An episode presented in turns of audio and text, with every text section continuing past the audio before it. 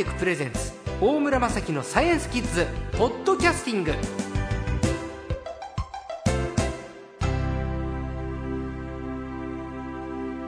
今週の最高は東京大学准教授の松尾豊さんです。こんにちは。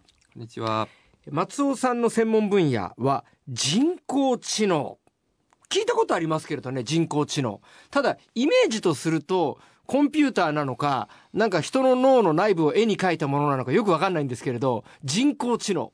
ズバリこれはどういうことですか？人工知能っていうのはあのコンピューターに人間のように、えー賢い動きをさせるっていうことを、まあ、目標にして、えー研究している、まあ、研究ですね。イメージはじゃあパソコンですか？そうですね。パソコンをあのもっともっと賢くしていこうと。人間のように賢くしていこうということですね。うん。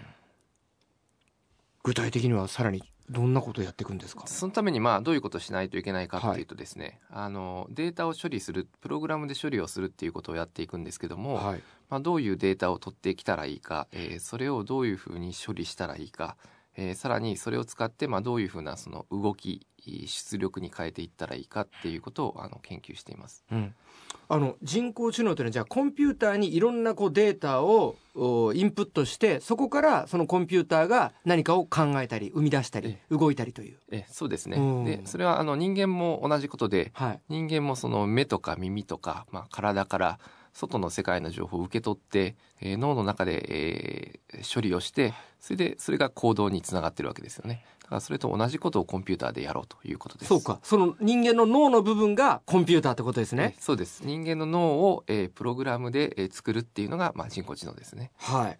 さあ具体的に2つの流派があるということなんですけれどね。はいあのー昔からあのー強い AI 弱い AI、えーえーというあのーまあ、言葉がありまして、はい。えー割と哲学的な話なんですけれども、えー強い AI っていうのはその人工知能のプログラムを突き詰めていくと最後そこに心が宿るだろうと。えーいうあの、まあ、あの考えの,、まあ、あの流派でして、えーもう一つの弱い AI っていうのは、えーそうでなくてもその人間の知能の、えー知的な一面っていうのを、まあ、実現していけばいいではないかとだからその心を持つまでいかなくても、えー計算が早いとか、えーパズルが解けるとか、えーそういうそういうことを突き詰めていきましょうというのが弱い AI ですね。あの強い AI ってことはじゃあ例えば今スマホの中でねいろんなこう見た目の可愛い女の子が出てきて、その女の子から好きだとかね、おかえりとか言われたら、それにちょっと恋しちゃったりとか、そういうレベルにいっちゃうと強い AI になっていくんですかね？えあのそうなんですけどそのそれが見せかけの、ええ。ーまあ、心ではなくて、ええ。あのプログラムを追求していく上でほ本質的に出てくるはずだっていうのが強い AI なんですね。コンピューターから？怖い。それ怖い。れ強い AI よりも怖い AI だ、それ。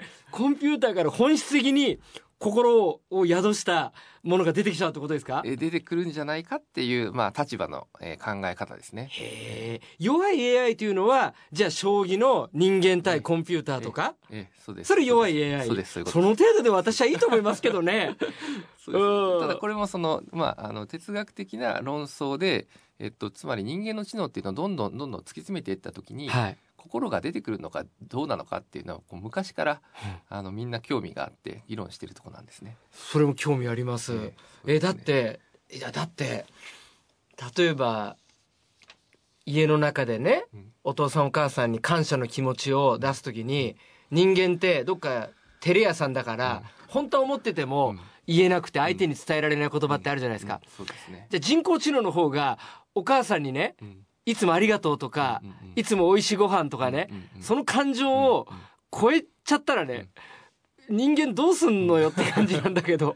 そうですね。あのその感謝の心を持つとかですね。ええそういうのの、えー前に難しいのが、えっと、自分自身をどうやって認識するかっていうことで、うんあの人間って自分がこうやっていてその世界の中にいて自分が考えていてっていうのを認識してますよね。はい。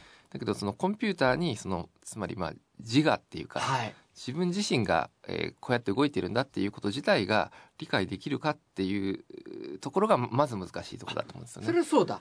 お母さんからしてみると、ええ。我が子は可愛い、えでもコンピューターからええ。ご飯美味しいとか、ええ。お礼言われてもコンピューターはコンピューターだから、ええ。そういうことですね。そうですね。そのコンピューターが自分の立ち位置、え人工知能がええ。自分のポジションを分かってなければ、ええ。そうです。ああそうかそうか。そう。分かりやすいお話ですね。えじゃあちょっとお母さんつながりで、はい。お母さんにとって身近な人工知能って何ですかね？やっぱり今だと一番わかりやすいのがこのお掃除ロボットだと思います、ね。はいそう。うちも妻がそっちに恋してますよ。お掃除ロボット、ええええ。勝手にやってくれますもんね。ええそうですね。で、あの、やっぱり使ってる人、あの、いろいろお話聞くと、うん。あの、まあ、愛着が湧いてきて、はい。あの、どっかで止まってると、なんか、あかわいそうだなと思ったり、えーなんか、そういうことが多いらしいですね。だってさ20年ぐらい前はペット型ロボットって言ったじゃないですか、えええでもそれは掃除してくんないじゃないですか。だけど別にお掃除ロボットは可愛くはないけれえど、ええ。けなげですよね。そうですね。凹凸を乗り越えたり、そうですね。絨毯で苦戦したり、玄関にはまっちゃったり、ええでもやっぱりあの掃除ロボットが動けるように、えー掃除してあげないといけないっていうのが割とあの大変なとこ、えーらしいですけど床があのちゃんと出るようにしないといけないなるほどね。ありますよそうか。お掃除ロボットが活動するために人間がその前に梅雨払いしてあげるって お膳立てってことですね。人工知能を上回る人間の愛というのもあるわけですね。だからそういう意味ではもうあのそういうそのまああの人工知能をあの搭載した機械とええ。人間がまあ何らかのこう協調的に仕事をやってるっていうのがもうすでに起こ起こっているんだなっていう感じですね。えあとはえじゃあそれが身近な家庭での人工知能ってよくわかりました。ってことは例えば最近エアコンで人を感知するセンサーがついていたり、あるじゃないですか。あれもやっぱり人工知能。えーそうですねその、えーセンサーで、えーまあ、取ってきた情報から、あーまあ、自分の振る舞いを最適化していくっていうのは、まあ、人工知能なんであの、まあ、どこに人がいるかとかですね今の温度の状況とかを見ながら、まああのえー動かしていくっていうのはあの、まあ、人工知能と言ってもいいかなと。これでも従来従来はその制御工学とかですね、えもうちょっと違う言い方で呼ばれてたのが、まあ、割と今人工知能って言われることが多くなってきてますね。まあ確かに制御工学ってわかるけれど、ええ。ちょっと硬いですもんね。そうですこれ人工知能って言われると、ええ。なんかお茶の間も、あ、これ人工知能なんだっていう。ええ。いい言葉ですね。そうですね。へえ。あの、あと、将棋えとかチェスとか、え囲碁とかええ、ああいう、こう、本来のゲームええ。で、人間対コンピューターってあるじゃないですか。えあれも人工知能ですか？ええそうですね。あれはあの非常にわかりやすい人工知能の例で、ええ。えあのそれも相手の打ったあのまあ手に応じてですねはい。自分がえどういうふうにあの次の手を打つのかっていうのをまあ考えてえいかないといけないので、うんえそういう意味ではその、えーまあ中で考えてるわけなんで、え人工知能ですね。うん。僕すごく基本的なことですけど、松尾さん多分全部その辺研究されてると思うんですけど日本には先手必勝って言葉があってね、え基本的には将棋とかええ。オセロとかえ。先にええ。駒進めた人が勝つんじゃないんですか？えーとですね、あのーそれはいい質問で、ええ。あのーえっ、とゲームによっては確かにそうなんですね。で、あの先手必勝のゲームもあれば後手必勝のゲームもあって、それはあのー相手があまあ自分があのすごくミスなく完璧に打てば絶対にその先手もしくは後手の場合に勝つっていうそれはゲームの性質としてあると。ところが、えっと、将棋とか囲碁の場合は、えー基本的にはそれ分かってない。へえ そうなんですか？勝法はあの分かってないので、えー結局先手が勝つのか後手が勝つのかっていうのはあのわ分かってないですね。お時間です。また来週もよろしくお願いします。今週の最高は東京大学准教授の松尾豊さんでした。ありがとうございました。ありがとうございました。